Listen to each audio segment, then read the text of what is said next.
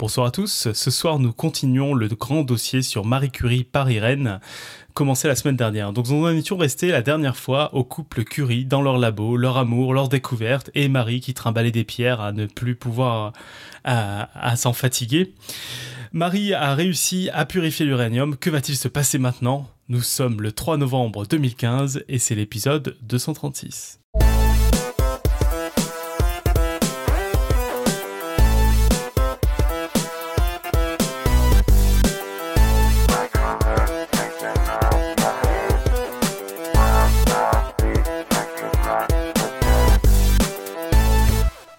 Bonsoir à tous. Petit tour de table d'abord pour commencer. Je crois que nous avons perdu depuis la semaine dernière à Nice, euh, à Nice Julie qui a assez déconnecté mais qui devrait revenir à un de ces quatre, on ne sait pas trop. Depuis Paris, nous avons donc notre topo national. Hello. Même si ça ne parle pas spécialement de bio.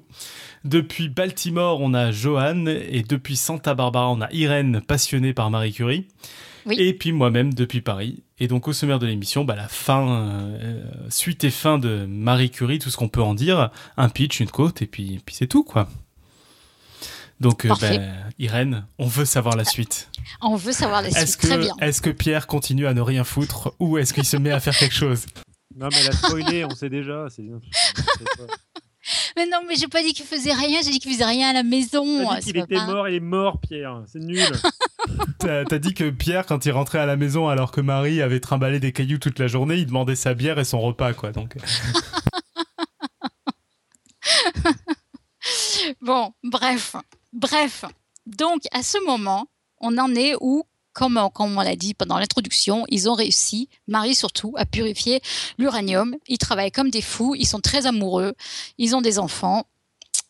Et, donc, en plus, à partir de ce moment-là, le monde entier s'intéresse à leurs travaux. Alors là, c'est fantastique, c'est bien, enfin, il y a une sorte de reconnaissance, euh, c'est bénéfique parce que c'est vrai qu'ils commencent à obtenir plein de prix, il y a des subventions, donc les finances du couple, elles sont meilleures et ça, c'est quand même agréable, plus, ça leur permet de plus être un souci. Euh, Pierre, en revanche, lui, a toujours horreur des honneurs. Euh, ça le gêne, ça le met mal à l'aise. Euh, il a écrit aussi pas mal là-dessus. La, notoriété, pour lui, ça l'empêche de travailler. Euh, il n'aime pas donner des conférences, des interviews. Il a horreur de tout cela. Mais bon, such is life. tout avance et ils vont, ils vont recevoir leur prix Nobel. Donc ils, reçoivent, ils sont nominés ensemble pour leur prix Nobel. Là encore, je ne vais pas m'arrêter sur les manières de macho qui ont été employées, mais quand même, euh, euh, c'est lui qui a été notifié en premier. Mais bref, et il faut noter qu'ils n'y sont pas allés. Ils sont pas allés chercher leur prix Nobel. On est en 1901. Euh, ils ont d'autres choses à faire en fait. Voilà, ça, ne les intéresse pas d'y aller. Euh, ils le reçoivent, hein, ils le rejettent pas, mais euh, aller chercher les honneurs, surtout Pierre, ça le dérange beaucoup. Hein. en 1903, Marie devient la première femme docteur en sciences en France, et donc c'est aussi l'époque où elle reçoit cette fameuse, très fameuse médaille Davy, qui est une récompense donc éminente en chimie. Hein. c'est l'équivalent de la, médaille Field, j'imagine. elle est aussi à noter la première femme autorisé à écouter une conférence euh, au Royal Institute de Londres, euh, une conférence donnée par son mari Pierre. C'est par contre aussi l'époque où Pierre et Marie, malheureusement, commencent à découvrir les effets néfastes des radiations et euh, c'est intéressant de voir euh, la biographie de ces gens-là parce que à la fois ils découvrent ces effets néfastes, mais on verra qu'ils sont beaucoup dans le déni aussi. Hein. Euh, alors, par exemple, Pierre va s'appliquer sur sa. Bras par terre. Comment? Je dis non, c'est pas mon bras par terre, c'est rien, c'est dégueulasse. Donc, il va, Pierre s'applique sur la peau un, bandage imprégné de radium et il va décrire euh, précisément les, brûlures qu'il va constater. Euh, il va voir que leurs mains euh, tous les jours, à tous les deux, sont, sont très enflammées. Et, plus grave encore, tous les deux se plaignent, mais vraiment souvent et beaucoup, de fatigue extrême. Et pour l'instant, et pour toujours d'ailleurs, hein, ils vont attribuer ça à l'âge et, à leur travail. De plus, ils se nourrissent tous les deux vraiment très très mal. Euh, apparemment, elle était très maigre, Marie, à l'époque. Euh, mais euh, on, sait très bien aujourd'hui, hein, ils avaient des, douleurs articulaires aiguës. On sait, on sait, que ça vient pas de là, hein, mais, euh, n'empêche que Pierre, à l'époque, ne dormait plus la nuit. Il avait des, vives douleurs dans le dos. Marie, elle essayait de se ménager parce qu'elle retombe enceinte. elle veut pas perdre son bébé. Elle avait fait une fausse couche, en fait, quelques années auparavant auparavant. Et, vraiment, leur santé décline. Euh, ils partent pas en vacances, euh, ils ont une, une, invitation importante aux États-Unis, ils y vont pas. Euh, mais bon, la vie continue. En 1904, Marie accouche de leur deuxième petite fille, Eve. Euh, la, fatigue est lourde et, en fait, Marie sombre encore dans une dépression à cette époque. pendant ce temps, euh, la radioactivité, elle, devient la mode. On, la connaît de plus en plus. Les, recherches sont très actives, les effets spectaculaires. On s'aperçoit que, les animaux et les plantes, ils sont très sensibles. Et euh, c'est un peu... Euh, c'est incroyable. Mais à l'époque, il va se développer un phénomène de mode à l'égard du radium. Moi, je ne le connaissais pas du tout. Je ne connaissais pas cette histoire. Le public, il voit carrément une substance magique. Et alors là, le marketing est plein d'autres personnes se frottent absolument les mains. On va vendre des crèmes de beauté anti-vieillissement au radium, des ceintures irradiantes pour affiner, les tailles, des dentifrices au radium, des crèmes de fête pour les fesses des bébés au radium, des rouges à lèvres, des préservatifs au radium, des, torchons de cuisine pour lutter contre les odeurs, des engrais, des bières et même un crucifix au radium car il est fluorescent. Et là, je, vous assure, la, la, liste est très longue en fait. Je ne connaissais pas du tout. Il y a plein d'images qui traînent sur internet, vous pouvez vous faire euh, plaisir. T'as oublié, as oublié quand même, mon préféré, c'est le suppositoire. bon, je sais pas si c'est un oubli euh, volontaire ou non. je suis là, je suis là, je sauve la réputation. Oui, bravo. Donc on veut lutter contre la vieillesse, la calvitie, la boulimie, la perte de libido, tout ça euh, avec euh, avec le radium. Mais moi je connaissais pas du tout cette histoire. Par contre, évidemment, à l'époque, bah, les cas d'empoisonnement au radium, ils apparaissent aussi. Il y a une histoire euh, scandaleuse aux États-Unis euh, avec l'affaire des Radium Girls. Euh, donc, c'était des ouvrières d'une entreprise qui utilisaient le, radium et elles, ont été malades en fait. Elles ont, on les obligeait, ces, ces employés, ces ouvrières, à effiler un pinceau entre leurs lèvres et c'était un pinceau qui était imprégné de, peinture au radium, en fait. Donc euh, là, elles, étaient atrocement. Euh, euh, elles ont dû avoir des cancers pas possibles.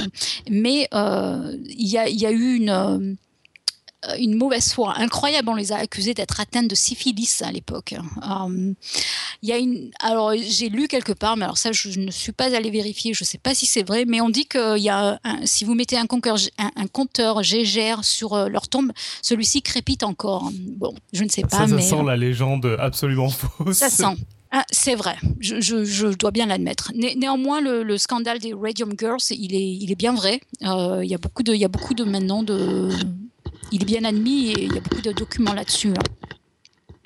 Je, voudrais quand même euh, citer tout de suite, là aussi on va m'accuser de faire du, spoil, mais euh, Marie Curie mourra à l'âge de 67 ans euh, de, des conséquences de, des radiations. mais il faudra quand même attendre Little Boy et Fat Man, donc les deux bombes atomique lâchée au Japon pour réaliser pleinement les, effets de la radioactivité. Hein. Donc pour ceux qui... Euh, allez voir les images de la chatroom pour ceux qui ne sont pas en direct. Donc on a un petit florilège. Le dernier est particulièrement euh, sympathique. Je crois que c'est Pierre qui l'a partagé. Une saine et douce chaleur radioactive, laine au radium pour les enfants, quoi. Avec une belle photo de bébé qui est joyeux. Et là, je hein. tombe quand même sur le radium camembert. Quoi? Du fromage au radium Il semblerait. Ah oui. Waouh C'est fou, hein c'est fou ce que l'ignorance peut, nous faire faire. Le réflexe hein. de l'humain, quand il trouve un nouveau truc, il en fait n'importe quoi, dont de la bouffe, tout va bien. bon, en France, hein, euh, bon. Alors, euh, bon, je continue quand même. Hein. Dans les années 1900, euh, quelque chose en fait, euh, une chose surprenante, Pierre et Marie euh, assistent à des séances de spiritisme. Et ça, ils ont été assez décriés là-dessus. certains Parisiens, et pas des moindres d'ailleurs, vont assister aux séances de la fameuse Eusapia Palladino. elle est très connue aussi. Parmi ces gens-là, on trouve Jean Perrin, on trouve Paul Langevin, Henri Bergson, Sully Prudhomme, qui, vont, qui vont voir, qui vont participer à ces séances. Pierre, là aussi, décrit, euh, écrit des comptes rendus très détaillés des séances, comment les tables sont soulevées, comment ses cheveux sont tirés, les objets sont déplacés. Euh, euh, et, mais, il note qu'il pourrait, donc pourrait s'agir de supercherie, mais il n'arrive pas à le démasquer en fait. Et lui, en parlera toute sa vie parce que il, en fait, il y a beaucoup de gens qui ont essayé de comprendre. Hein. Ils racontent comment euh, on a essayé de, lui lier les bras à la médium, on lui liait les jambes et les bras, on laissait la lumière allumée, on mesurait la tension artérielle, on essayait de, détecter des, maladies mentales, mais personne n'a jamais réussi en fait à, vraiment euh, euh, démasquer encore une fois la supercherie. Et, la plupart des, spectateurs à l'époque ne veulent pas croire au surnaturel, mais on n'arrive pas encore une fois à comprendre. Et c'est assez surprenant. Il y a eu des histoires. Euh, moi, j'ai entendu des gens euh, raconter des bêtises après ça, qui on disait que Marie, elle utilisait des, comment on des pendules, mais ça, c'est pas vrai du tout. Hein. Mais c'était surtout Pierre, je pense, qui, était très curieux. Et d'ailleurs, après la mort de Pierre, Marie n'assistera plus du tout à ces séances et elle n'en parlera pas du tout en fait. Alors à l'époque, le couple fréquente aussi beaucoup d'autres scientifiques, on s'en doute. Hein. Ils reçoivent chez eux. Euh, par contre, on n'y mange pas, hein, je vous le dis tout de suite, euh, parce que ni l'un ni l'autre n'est versé dans la cuisine. Euh, mais je, voulais lire une description écrite à l'époque par une de, leurs invités, parce que je crois qu'elle décrit bien le couple en fait. parfois, Pierre et Marie se glissent, pareil à deux ombres. Lui parle peu, elle, d'apparence très jeune, attrayante sous ses cheveux frisés, entre brusquement dans une conversation scientifique pour exposer longuement son point de vue scientifique. Il m'intimide. Voilà, c'est donc juste une toute petite euh, porte ouverte sur le couple en fait. Euh, donc je, je, relève ici qu'en dépit encore une fois de ces photos peu attrayantes, apparemment euh, Marie Curie était une fort jolie jeune femme. Alors Pierre et Marie à l'époque créent donc des, amitiés très solides avec des, très profondes avec euh, Paul Langevin, avec Jean Perrin et d'autres scientifiques moins connus de l'époque. Ils avaient peu d'amis, je cite, par un souci de sincérité qui dominait leur vie morale. Moi, je trouve ça très beau. C'est Paul Langevin qui a écrit ça. Donc, je répète, euh, Paul Langevin a écrit au sujet de Pierre et Marie euh, qu'ils avaient peu d'amis par un souci de sincérité qui dominait leur vie morale. Moi, je trouve ça très beau. Donc la, bonté et, la recherche de vérité, c'était deux caractéristiques qui reviennent souvent euh, pour décrire euh, Pierre et, Marie. Hein. Euh, les liens qu'ils ont avec leurs amis sont très profonds. Et d'ailleurs, donc tout le monde se côtoie je dirais pas que c'est la fête sans arrêt, mais euh, n'empêche ce sont des amitiés très solides et, même leurs enfants resteront euh, liés toute leur vie souvent. Donc euh, y ils forment en fait un cercle restreint, mais comme on dit, empreint d'honnêteté et de bonté. Même, même si le le plus souvent, les discussions spontanées se terminent souvent par un débat sur la recherche en physique. néanmoins, c'était avant tout de l'amitié. Donc les, hypothèses, les critiques, jaillissaient avec les idées. C'était euh, et, on raconte que Marie, elle riait beaucoup à l'époque. Euh, elle riait parfois jusqu'à en pleurer en fait. Donc elle a vraiment des moments où elle est très heureuse, où on la voit vraiment épanouie et heureuse. Euh, à l'époque, donc on est dans les années 1906 et le couple est vraiment indissociable. Ils ont une complicité totale et ça se voit vraiment dans leur, dans leur laboratoire. Ils travaillent vraiment ensemble. Euh, donc, euh, c'est vraiment très très beau comme image. Euh, et puis, en avril, un soir, Pierre assiste à une réunion administrative sur les universités pour essayer de consolider et augmenter les programmes scientifiques.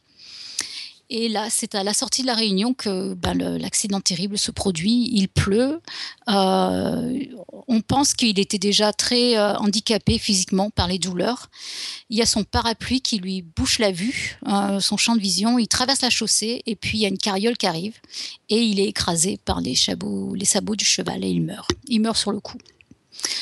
Alors le, choc, on, sans doute, il est, terrible pour Marie. Euh, il est terrible. Elle, euh, on voit dans son journal intime, elle se reproche que, les derniers mots qu'elle a adressés à son mari, c'est pas été des mots d'amour. Euh, c'est vraiment très très poignant. Dans, son journal intime, elle, s'adresse directement à lui, et c'est vraiment très beau. Ça vaut le coup de, de lire. Euh, heureusement, euh, elle est vraiment très entourée. Elle est très entourée, notamment par ses frères et sœurs. Et, alors là, les lettres de condoléances, elles pleuvent. Euh, elles pleuvent, elles sont, elles sont vraiment fantastiques. des plus grands scientifiques connus depuis Lord Kelvin, Arrhenius, Lawrence, Rutherford, Berthelot, tous ces hommages officiels sont nombreux. Je, voudrais prendre le, temps, le temps ici aussi de vous lire celui de Henri Poincaré. Je le trouve tellement touchant et il décrit tellement bien Pierre Curie et à rebours Marie d'ailleurs, euh, que, vraiment je voudrais vous le lire. Vous savez quel charme délicat s'exhalait, pour ainsi dire, de sa douce modestie, de sa naïve droiture, de la finesse de son esprit. On n'aurait pas cru que cette douceur cachât une âme intransigeante. Il ne transigeait pas avec les principes généraux dans lesquels il avait été élevé, avec l'idéal moral qu'il avait conçu, cet idéal de sincérité absolue, trop haut peut-être pour le monde dans lequel nous vivons.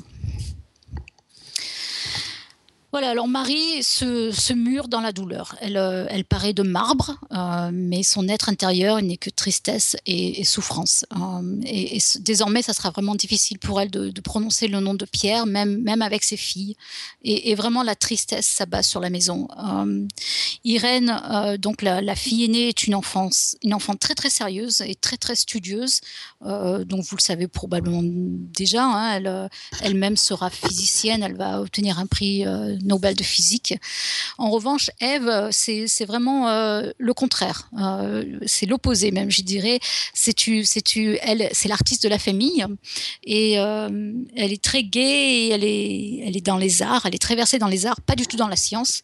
Et elle, qui, qui n'aura vraiment pratiquement pas connu son père, elle se souviendra d'une enfance malheureuse. Elle, elle, décrira son enfance comme étant malheureuse, malgré une mère aimante, mais, mais malgré tout une mère souvent dépressive et à l'époque triste et, austère. Euh, Marie, à l'époque, refuse aussi toute aide matérielle. Elle, euh, réussit à se remettre au travail durant l'été, euh, enseignement donc et recherche. Donc elle se réfugie dans son laboratoire, elle essaie de noyer la douleur dans le travail elle ose écrire à sa sœur, même des années plus tard, que même ses filles n'arrivent pas à lui redonner le goût à la vie. Hein. Même si elle est une maman très attentionnée, elle est présente, elle aime ses filles, elle les trouve jolies, elle veut en faire des grandes personnes, mais euh, mais, je trouve que c'est remarquable comment elle, a le courage de, le dire, que malgré tout cela, euh, elle n'arrive pas à retrouver euh, le goût à la vie. Et, pour longtemps, elle va, elle va s'habiller en noir à partir de là. Ses, ses habits ne seront plus qu'en noir. Fin 1906, euh, elle, déménage. Elle déménage avec ses filles et son beau-père. Son beau-père qui vit avec elle, heureusement, avec qui elle s'entend bien. Euh, celui-ci est quelqu'un de très érudit et très indulgent. Euh, il s'occupera beaucoup, beaucoup d'Irène et de Ève, avec l'aide aussi d'une gouvernante polonaise. Irène, qui est très proche de, son grand-père, elle ressemble beaucoup à son papa, Pierre, par son caractère. Et, donc le beau-père, lui, c'est quelqu'un d'assez stoïque, hein, peut-être plus courageux, on va dire, que, Marie.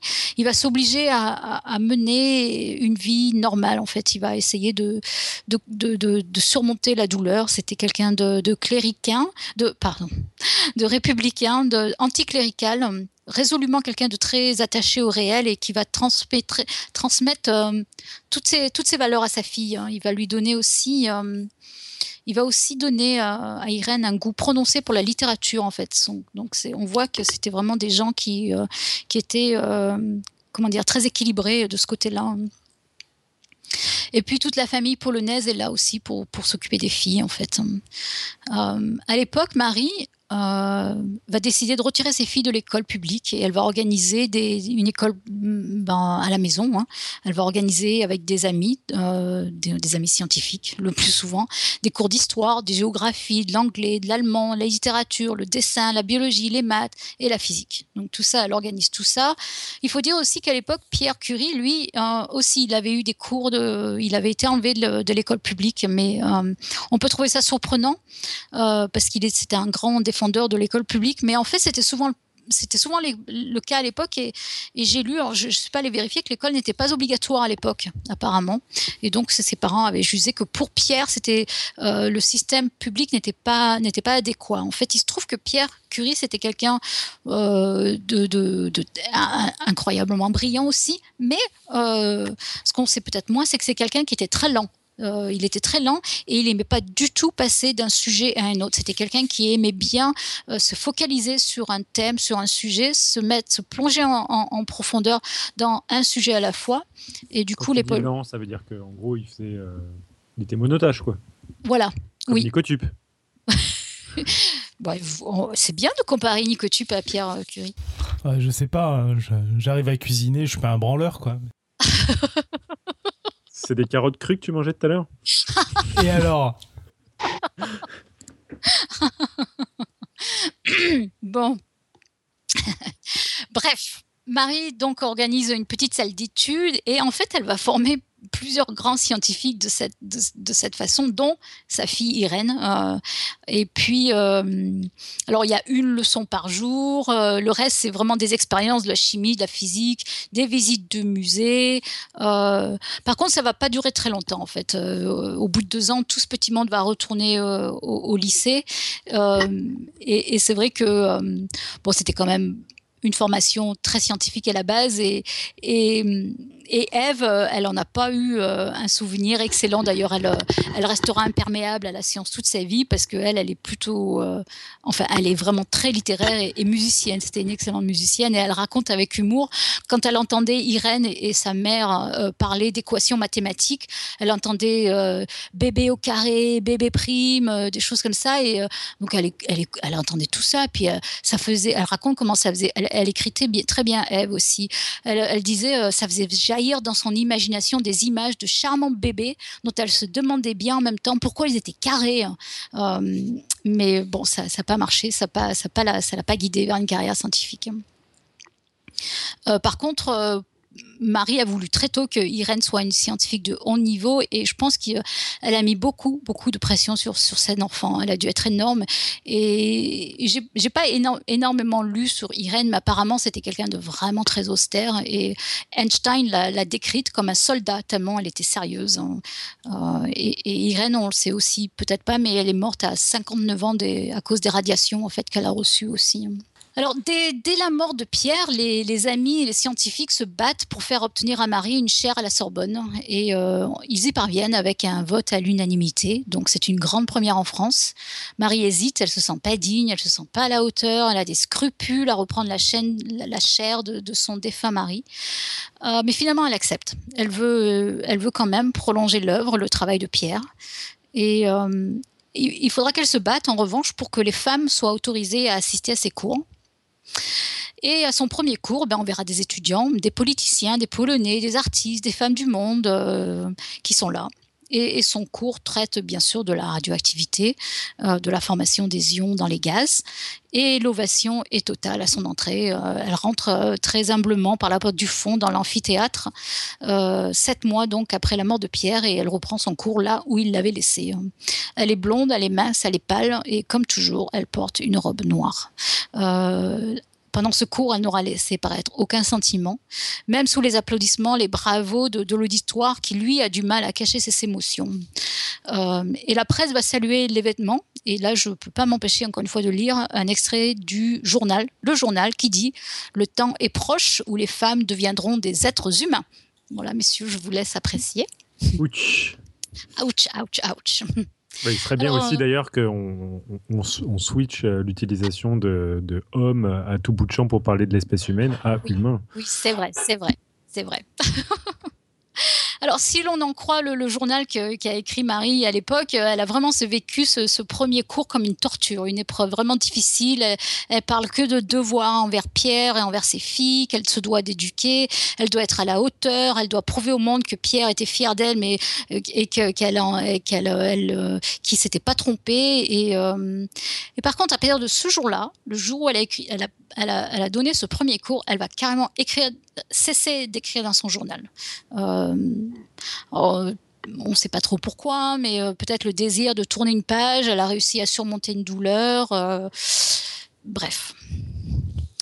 Mais elle continue de se noyer dans le travail et un de ses objectifs, c'est de continuer à se battre pour créer un institut de recherche, celui dont rêvait Pierre, qui est l'Institut du radium. Alors avec un sens vraiment poussé des détails, on l'a déjà vu, elle va orchestrer toute la conception et la construction de cet institut. Elle va même euh, acheter les plantes du jardin qui va l'entourer. Et d'ailleurs, à noter que c'est pour honorer cette passion pour les roses qu'elle a qu'une rose orangée bordée de roses, très belle d'ailleurs, sera baptisée Marie Curie. Donc messieurs, mesdames, si vous aimez les roses, il y a une très belle rose qui s'appelle Marie Curie qui, euh, que je trouve très jolie. Alors cet institut, il va prendre vie en 1914 hein, et deviendra après la guerre un institut de recherche prestigieux, donc axé évidemment sur les recherches en radioactivité.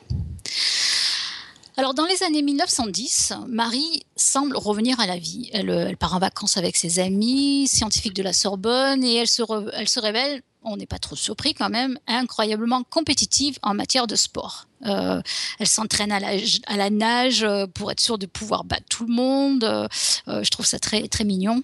et c'est cette année qu'elle va postuler pour un poste à l'Académie des sciences. Et là, malheureusement, c'est une femme et la polémique fait rage. et c'est alimenté très largement par la presse. à l'époque, beaucoup ne veulent pas d'une académicienne dont d'ailleurs certaines femmes, hein, euh, une d'ailleurs en particulier qui était écrivaine et qui publiait sous un pseudo euh, masculin. Euh, Marie-Louise Régnier, de son vrai nom, et vraiment, qui l'a vraiment, comment dire, critiqué très vertement. je vous invite à lire les, fiches aussi. il y a eu des fiches graphologiques et physiognomoniques qui ont été publiées à l'époque, c'est incroyable. On voulait prédire le caractère de Marie à partir de son écriture et de son anatomie. Euh, c'était des, portraits flatteurs du reste, mais c'était vraiment époustouflant. Euh, par exemple, on peut compter sur elle parce qu'elle a un large front, de grands sourcils et des lèvres bien dessinées. Euh, messieurs, je vous laisse penser encore une fois à quoi ressemble votre scientifique masculin préféré, style. bon, je, vais passer. Bref. et alors là, incroyable, même l'Église va s'en mêler parce que un des concurrents de Marie et Monsieur Branly, qui est un grand catholique fervent, pardon, et qui est, euh, pour ceux qui ne savent pas, moi je ne savais pas du tout, euh, qui est l'inventeur du télégraphe. Et euh, donc, Monsieur Branly, je répète, inventeur du télégraphe, très célèbre en France, qui postule pour ce poste à l'Académie des sciences, donc qui entre en concurrence avec Marie, mais il est très catholique et très, et très fervent. Et alors là, la situation, elle dégénère vite, très vite, est incroyable et on va la comparer à l'affaire Dreyfus. Mais c'est inimaginable. Euh, Poincaré, qui lui est un Dreyfusard, est insulté pour soutenir Marie et l'affaire devient vraiment une affaire d'État. Euh, et pas toujours contre Marie elle-même d'ailleurs, mais contre ses partisans. C'est-à-dire que choisir Branly, ça devient un choix patriotique. Euh, c'est à l'époque aussi qu'on dit que Marie, c'était qu'une assistante de Pierre dans le labo. Enfin, mais les insultes pleuvent, ça, prend des proportions incroyables. Marie décide de, elle se rebelle, elle décide de, relever le, défi, de se battre. Elle va, elle est obligée de faire ces, fameuses visites de courtoisie euh, qui sont qui font partie du protocole, qui avait d'ailleurs beaucoup révulsé Pierre quand il avait, euh, avait lui-même postulé. Euh, mais mais, mais c'est immoral. C'est un affront à la bienséance. L'idée qu'une femme puisse porter un habit vert et porter une épée, c'est inadmissible.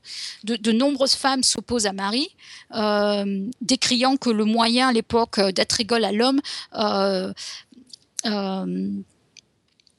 enfin, critiquant ce, besoin d'être égal à l'homme, parce qu'en plus, ça, ça, voudrait dire perdre sa féminité. Hein.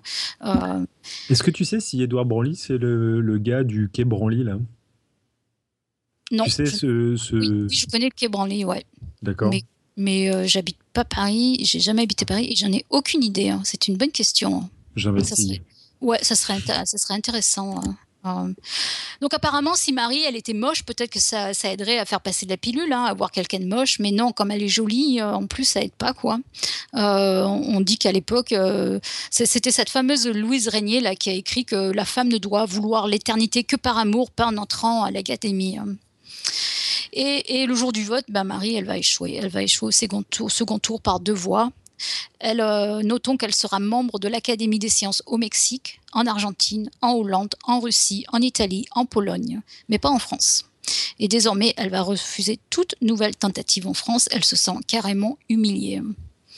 Et il faudra attendre 93 en France pour voir une femme rentrer à l'Académie des sciences. Mais bon, elle continue à s'avancer. C'est complètement délirant en fait, parce que. C'est fou. Hein. À, l'époque où c'était, enfin après sa carrière, c'est aberrant qu'elle ne se fasse pas accepter à l'académie en fait. Non, euh, surtout euh, certaines personnes qui sont présentes à l'Académie des sciences, je ne dirai rien. Et je confirme, euh, le nom du quai Branly est bel et bien un hommage à Édouard Branly. Waouh, ben dis donc. Eh ben, c'est beau. Bon, après, après, il a été inventeur du télégraphe. Hein. On on peut pas lui enlever ça quand même. Hein. Mais bon. Du télégraphe? Ouais, ouais. Inventeur du télégraphe. Ah ben, un télégraphe modifié alors, parce que le télégraphe, il existait depuis la Révolution. Bah, euh, écoute, moi, dans la biographie que j'ai lue, on parle de Monsieur Branly qui était l'inventeur du télégraphe en France. Donc, je sais pas du tout. Pascal, Pascal, avait l'air de dire que c'était le télégraphe Chap, alors je sais pas. Le télégraphe chap, c'est sous la Révolution, mais là j'ai l'impression que Ah non, le télégraphe, il dit, euh, je pense qu'il dit que c'était le télégraphe électrique qu'il a dû inventer et que toi tu parles du télégraphe chap. oui, c'est ça. Oh, oui. D'accord. J'imagine. Euh, donc elle, continue de bosser euh, et elle a beaucoup de succès. Elle publie deux livres. Elle elle continue à purifier son radium et elle refuse en 1910 la Légion d'honneur. Et puis, en octobre 1910, euh, un chimiste belge, Solvay, je pense qu'il y a une grosse industrie qui s'appelle Solvay depuis, euh, invite euh, ce que Einstein appela avec humour le sabbat des sorcières. Donc, ce, chimiste, il, organise une grande conférence en Belgique. Et là, on y retrouve donc les plus grands noms de la science hein, du moment Einstein, Rutherford, Planck, Lorentz, Perrin, Poincaré, Langevin, et une seule femme, évidemment, Marie. Euh, et alors là, c'est pendant ce congrès que, à nouveau, le scandale éclate. Un journal publie un article sur la relation adultère de M. Paul Langevin avec Marie Curie.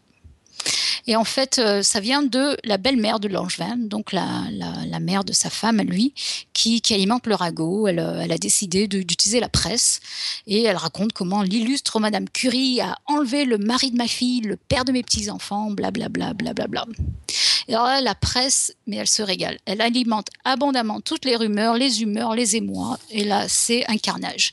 La bataille morale fait rage. Donc, certains soutiennent Marie, d'autres la décrient. Je voudrais quand même souligner tout de suite que quand même le coupable c'est pas elle. elle, est veuve, c'est lui qui est marié quand même. Elle est veuve depuis longtemps, mais non, c'est Langevin, c'est elle qu'on accuse. Hein. Euh, on a pris, euh, mais c'est incroyable, hein, euh, les, techniciens du labo, on les prend à partie, on accuse Langevin d'avoir pratiquement kidnappé ses fils pour les forcer à partir en vacances, les très précédents avec Marie, on épluche leur emploi du temps, leur vie privée, tout ça publiquement. Hein.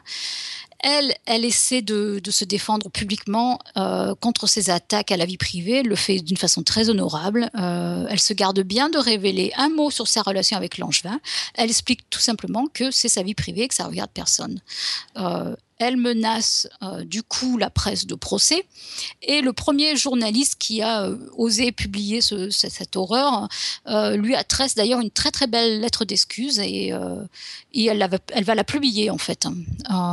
elle le publie donc le 8 novembre 1911, 1911 dans le quotidien le, le, Temps. Et le lendemain, le même quotidien annonce que Marie vient de se recevoir le prix Nobel de chimie. Mais on va y revenir. Donc l'affaire Curie-Langevin, en fait, elle n'est pas finie. Paul et Marie sont conseillés par Raymond Poincaré, qui est avocat, mais pas encore président de la République.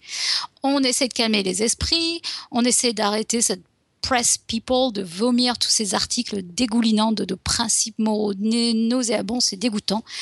Mais mais le, scandale, en fait, il est ranimé euh, par le, beau-frère de Langevin, qui est journaliste et qui a réussi à voler les lettres euh, que, que, les deux amants euh, se sont écrites. Et, et il menace de tout publier, en fait. Et puis il le fait. En fait, il va le faire. Il va publier tout ça, c'est dégueulasse. Euh, et cette fois, euh, la, foule bien pensante menace même physiquement Marie et ses filles chez elle. On, va chez elle et on crie sous ses fenêtres.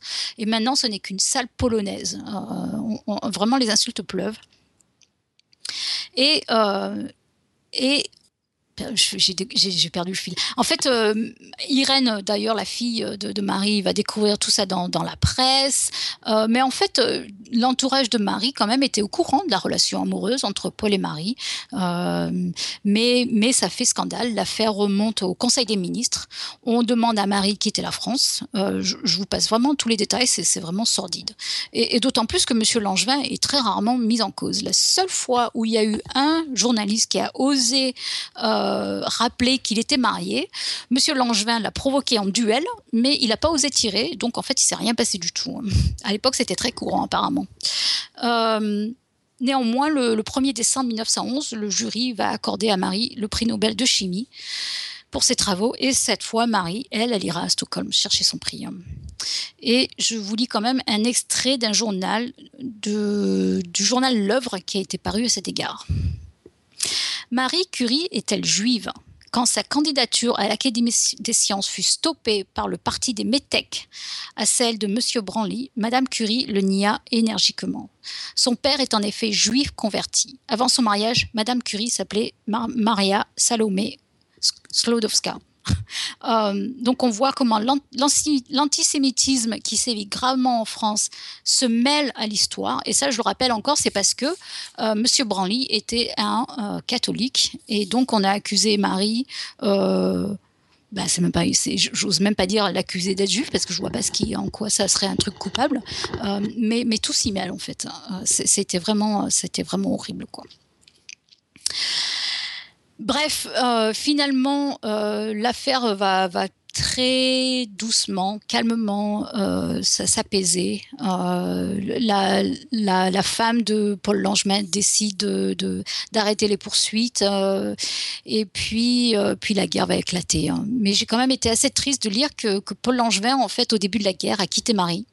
Euh, il est retourné vivre avec sa femme et euh, ça l'a pas empêché en fait d'accumuler les adultères et puis euh, il aura même un fils en fait avec l'une de ses conquêtes.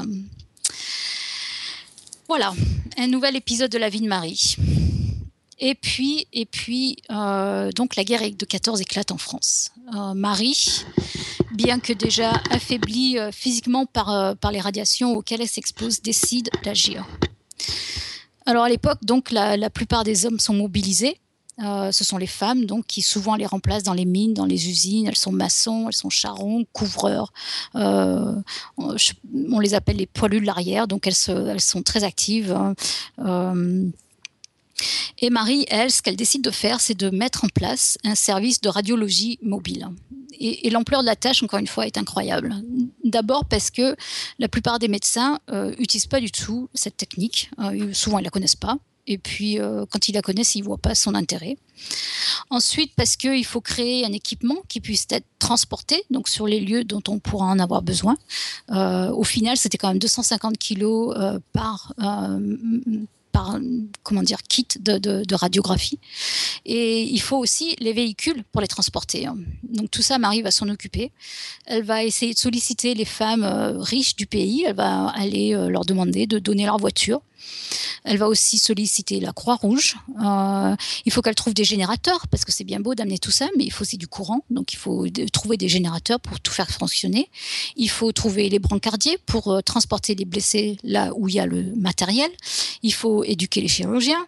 Euh, eux, encore une fois, pour eux, c'était bien plus facile souvent d'aller amputer un membre que de passer du temps à essayer d'en extraire un, éclat d'obus.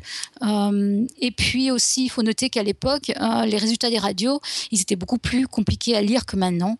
Euh, apparemment, il fallait avoir de bonnes notions de géométrie apparemment pour euh, pouvoir interpréter la radio. Et donc, il faut aussi euh, des techniciens pour faire fonctionner les machines. Donc, elle va créer une école elle va créer une école pour former ces gens avec un cursus de deux mois, avec des cours pratiques et théoriques et elle va impliquer Irène. Elle va lui demander de l'aider dans cette tâche.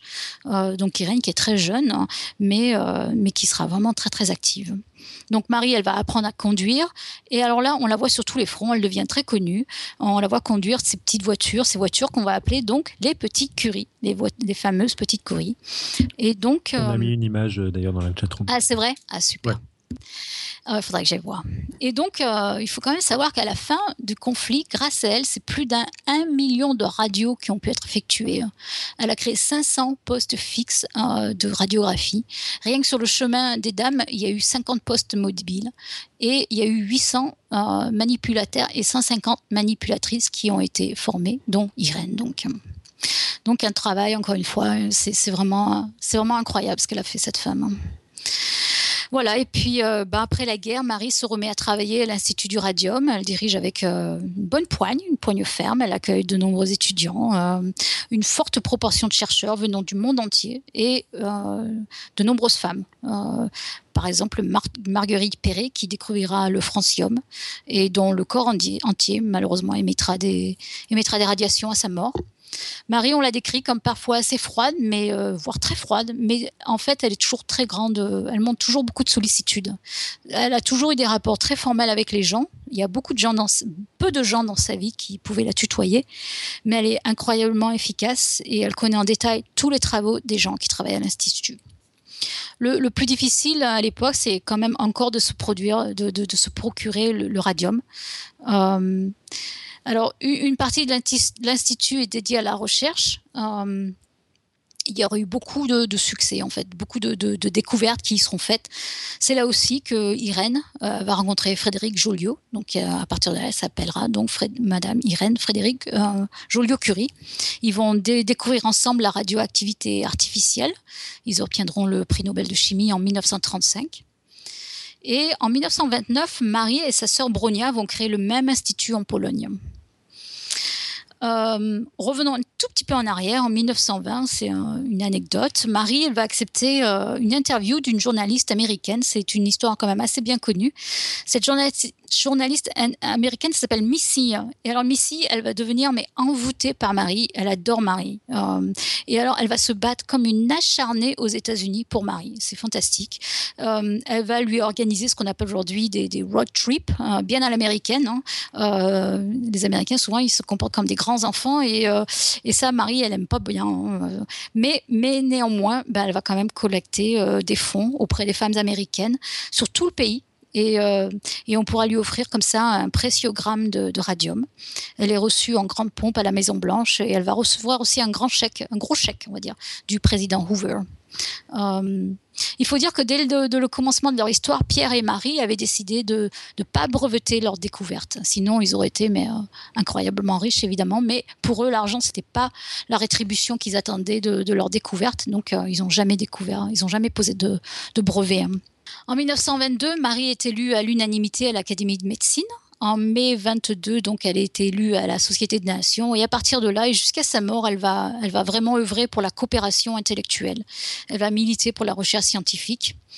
Elle est maintenant, on le sait, hein, traitée en héroïne euh, par les gouvernements français. C'est bien. Et, elle est, euh, et puis, euh, déjà à l'époque, hein, ça allait mieux. Elle était honorée, elle était reconnue.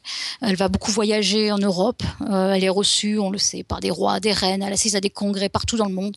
Elle, elle est souvent accompagnée de sa fille Irène. mais elle sera toujours, toujours timide, sans fatuité, euh, bien que consciente de sa valeur, hein, mais euh, elle a toujours eu euh, horreur de, l'ostentation. et à l'époque, elle, s'habille en noir encore. elle va. Elle va tomber amoureuse du sud de la France. Elle a une maison, elle se fera bâtir une maison à Cavalère. Elle va planter notamment beaucoup de roses. Euh, et elle fera du sport. Elle va toujours faire du sport jusqu'au dernier mois de sa vie. Apparemment, elle a fait beaucoup de baignade, de patinage, de marche en montagne. Et puis, euh, et puis finalement, en 1934, c'est des problèmes pulmonaires qui vont la faire euh, hospitaliser dans un sanatorium près de Chamonix et elle va y décéder le 4 juillet 1934. Ses derniers conseils, c'était pour son mécanicien, lui disant n'oubliez pas Georges le Rosier et, euh, et Ève sera à son chevet quand elle quand elle va décéder, voilà. Et, les, hommages du monde entier euh, sont vibrants. Si vous êtes intéressé, c'est vraiment très très touchant. Euh, et voilà, un dernier, une, dernière, euh, une dernière phrase. Elle, euh, Marie aimait se comparer euh, à une chenille. Une chenille qui est obligée de, filer son coton. Elle poursuivait son but du mieux qu'elle pouvait, sans savoir si elle atteindrait jamais son objectif. Voilà, je suis un petit peu émue parce que je trouve que c'était une femme incroyable, mais et puis voilà, j'espère que vous avez découvert plein de choses intéressantes ah sur Marie. Carrément, hein, beaucoup, beaucoup de choses. C'était vraiment incroyable. Hein. Histoire Moi, de accrocher tes lèvres. Hein. Histoire de conclure sur, sur Marie Curie, ton prénom a un quelconque rapport ou pas du tout? Non, aucun. aucun. D'accord. Non. Je, je, me suis demandé, parce que comme du coup, tu es, touché par Marie Curie, je me suis dit que s'il faut, dès le début, ça avait été un, un, élément, mais en fait, non. Ok. Bah, c'est vrai que ça m'a toujours euh, interpellé qu'elle qu'elle ait une fille qui s'appelle euh, Irène, mais, euh, mais pas j'avais pas des parents scientifiques du tout, donc voilà. D'accord. ok. Est-ce qu'on a des questions d'auditeurs Je crois pas spécialement. On a eu un premier dessin de Pouillot, et sans doute le dernier du coup, mais qui est tout sympathique, avec Pierre et Marie Curie qui ont une tendre soirée entre deux recherches à la lueur du radium. et ouais. tout, tout poétique, quoi. ouais, ouais, ouais. Euh, voilà, euh, on a encore. Bon, vrai, je euh, m'attendais, pas à avoir des questions. Hein. C'est vrai que c'est, une biographie, donc il n'y a, a, pas de. On a encore eu un live map très très chargé par live-map.fr ah ouais. ouais, ouais, qui, qui donc a essayé de retranscrire tout ce que tu as raconté. Il y a l'air d'y avoir pas mal de choses. Enfin, c'est marrant, vous pourrez aller voir comment c'est organisé. Ah ouais, ouais. Contre, moi, ce que ça m'évoque, c'est euh, vraiment un intérêt pour euh, les petites curies. Et notamment, bah, tu as, parlé de, de fait qu'il y avait besoin de notions de géométrie, de trucs comme ça. Ce serait vraiment peut-être intéressant, euh, une fois, d'avoir justement ce blogueur, là, Paul GM, qui participe, enfin, qui, a, qui, a, créé ce blog sur les petites caries, caries sur les petites curies pour euh, mhm, justement mhm. discuter de, de, bah, de, de, tout ce que ça, ça impliquait. Euh, tu as, expliqué les, sources de, de courant qu'il fallait avoir, de sources d'énergie, etc. Mais à mon avis, il y, a, y, a pas mal de choses à creuser pour se rendre compte de. Euh, ça, ça, doit être assez intéressant, quoi. Mm, oui, oui, oui, c'est vrai, c'est vrai parce que effectivement, là, on a passé une minute dessus, mais ça a dû être un, un, un travail incroyable, incroyable. Oui, mmh. c'est-à-dire qu'il y, a, à mon avis, il y a un sujet passionnant. D'une part, le, parallèle entre l'histoire qui a dû être euh, quand même assez, euh, assez intéressante, et, l'autre, c'est juste la science derrière euh, qui, et la technologie. À mon avis, ça doit être pas mal. Et oui, parce que apparemment maintenant c'est assez direct d'aller d'aller lire une radio, mais apparemment à l'époque j'ai l'impression que il fallait il y avait une, il y a une histoire de distance entre. il fallait interpréter. Alors j'imagine que c'était parce que l'impression se faisait pas près du, corps en fait. Et du coup, il fallait euh, des notions de géométrie pour aller voir si on voit euh, quelque chose de suspect sur la radio, à quel endroit du corps ça correspond exactement. Euh, tel, qu'on le voit, elles ont, elles ont les, les, personnes qui sont impliquées dans, dans ce, dans ce mécanisme, il y a un petit schéma là qui, est représenté. Ça a l'air euh, assez compliqué. Elle et surtout le, matériel qu'ils utilisent, moi je, ne comprends pas trop, trop, trop exactement comment ça se passe, mais on a l'impression qu'il y a quelque chose sous le brancard. Et, ah euh, ouais, ouais, ouais. Euh, je sais pas si tu vois exactement l'image. Bah ouais, je le vois là. Et, et, la personne qui est en face en train de regarder avec des sortes de jumelles modifiées. Enfin bon, vraiment, à mon avis, il y, a quelque chose à creuser. Ouais, ouais, ouais c'est vrai. Ça m'évoque aussi, euh, il y a cette affaire aussi sur la, sur la radiologie. Euh, à l'heure actuelle, euh, bah, ça, ça, reste toujours difficile de faire de la radiologie, même avec des ambulances, etc., portatives. Mmh, mmh, mmh. Mais il y avait un article dans Nature qui est paru il y a, je sais pas, 5-6 ans, qui avait montré que quand tu déroules du scotch dans du vide, ça émet des, des rayons X qui, euh, qui, qui, permettent justement d'avoir euh, un tout petit peu de. qui, qui permettent de, faire de la, radiologie. Et euh, de plus, enfin, maintenant, là, il y a une technologie qui se développe avec des, des fins ah rubans de, de, scotch qui se déroulent dans le vide. Ouais, ouais, c'est un, un, truc complètement. C'est le, le mécanisme de la tribologie. le même ah. mécanisme qui fait que tu peux avoir de la lumière en Et donc, si, on y, si on y croit, tu as gagné ton pari, c'est ça? Alors. Alors. On peut faire. Vous, vous vouliez un, un, quiz, info ou un tox Est-ce que Topo invente son. Euh, Est-ce qu'en déroulant du scotch, on peut faire des radios Voilà. Merveilleux. Il y a Brusicor02 qui déjà euh, émet un doute positif euh, envers moi. Merci. triboluminescence. Il y a même une page Wikipédia, a priori, sur la tribologie. Alors, la, tribologie des triboluminescences, c'est juste le mécanisme d'émission de, de, photons quand tu euh, casses du sucre ou quand tu... Euh. Enfin, en gros, tu, tu, peux voir des éclairs de lumière. Mais maintenant, est-ce que ça fait des rayons X? Ah ah. ah, ah. ok, super. Euh, je dirais pas qu'il y a un article sur mon blog sur le sujet, mais bon. mais, quand même. mais quand même. mais continuer à ramener des infos, ça oblige le, live mapper de la soirée à essayer de remplir son map. bah ça m'évoque quelque chose cette histoire. ok, euh, super. On a d'autres choses ou on passe à, on passe joyeusement au pitch et à la côte. Ouais, ça me va. De toute façon, je dois, je, je, dois vous abandonner. Je vais aller manger. Alors, passons, passons au pitch. Euh, la semaine prochaine euh, et pour les deux prochaines émissions, donc euh, c'est les 10 et 17 novembre, on va vous parler de cosmographie. Donc nous avons reçu pour la dernière émission de la saison 5 Jean-Philippe Usan qui nous a avoué son amour pour le cosmos. C'est pour le mot cosmos signifiant en grec à la fois beauté et l'univers. Et accessoirement, c'est une émission donc de, je sais plus, plus de deux heures sur la relativité générale où on a explosé toutes nos audiences euh, sur cette émission. C'est assez amusant. Bon, s'il y avait l'été derrière. Hein. Dans la foulée, il nous a donné plusieurs mots en découlant de la cosmologie, science de l'univers tout entier, à la cosmogonie, théorie de l'origine de l'univers. Il a aussi parlé de cosmotanatologie, mot nettement moins utilisé désignant les théories de mort de l'univers. Donc, euh, ben, pour ces émissions, on, va parler de cosmographie.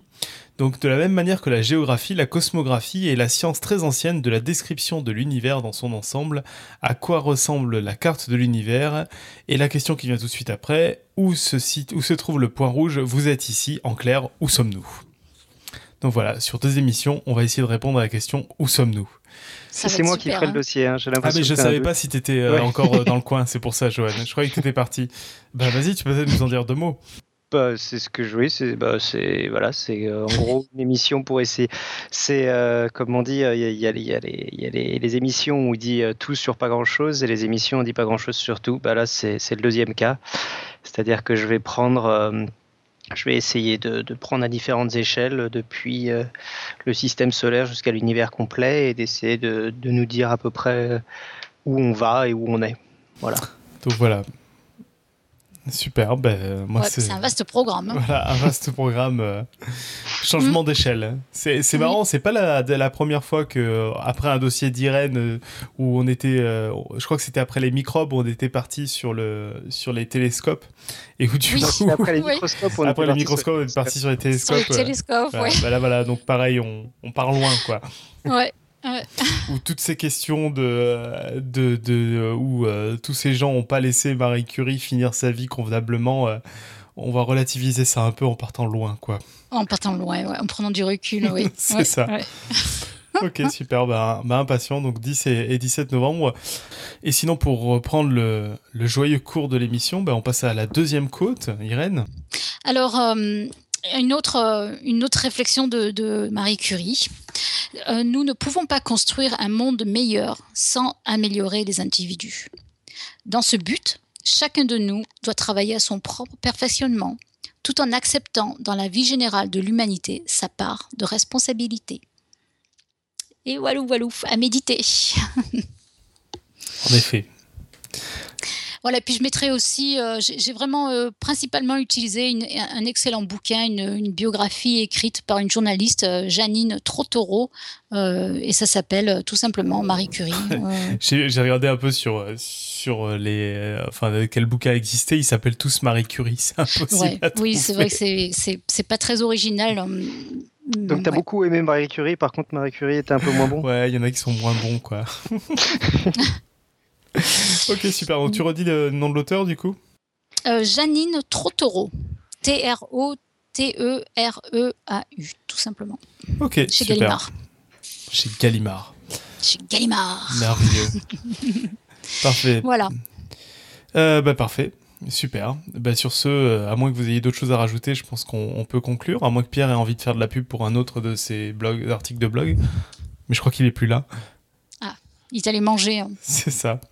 Mm, mm, bah, mm. Du coup, on va conclure sur cet épisode où on connaît donc la, la fin moins joyeuse de la vie de Marie Curie, qui a en tout cas eu une vie fascinante donc si vous avez aimé Marie, si vous avez aimé Irène, si vous avez aimé les deux, allez sur Internet et diffusez l'épisode sur Facebook, Twitter, sur SoundCloud, sur les sons de Claude, pardon, sur tout l'Internet mondial. Notez l'épisode sur iTunes, envoyez-nous des messages sur podcastscience.fm, enfin tout là vous pouvez en parler. En parlant du site, vous pouvez... Euh, vous, vous propagez la bonne parole et vous nous faites euh, plaisir, parce qu'on fait ça avant tout pour le plaisir.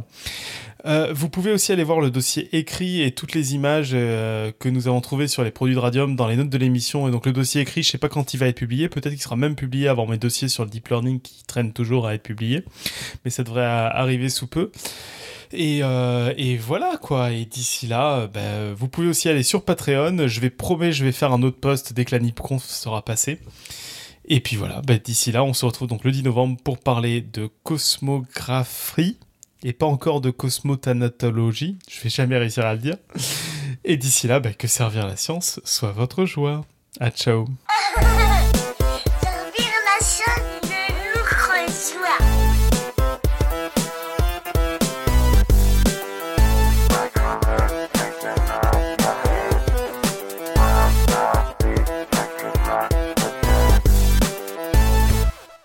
et Pouillot qui rajoute retrouver les codes promo sur les produits au radium en fin d'émission. Et là, Pierre générique.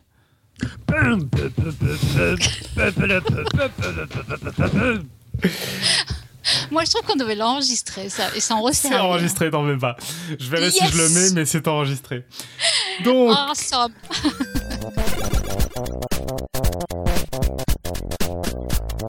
Oh, oh,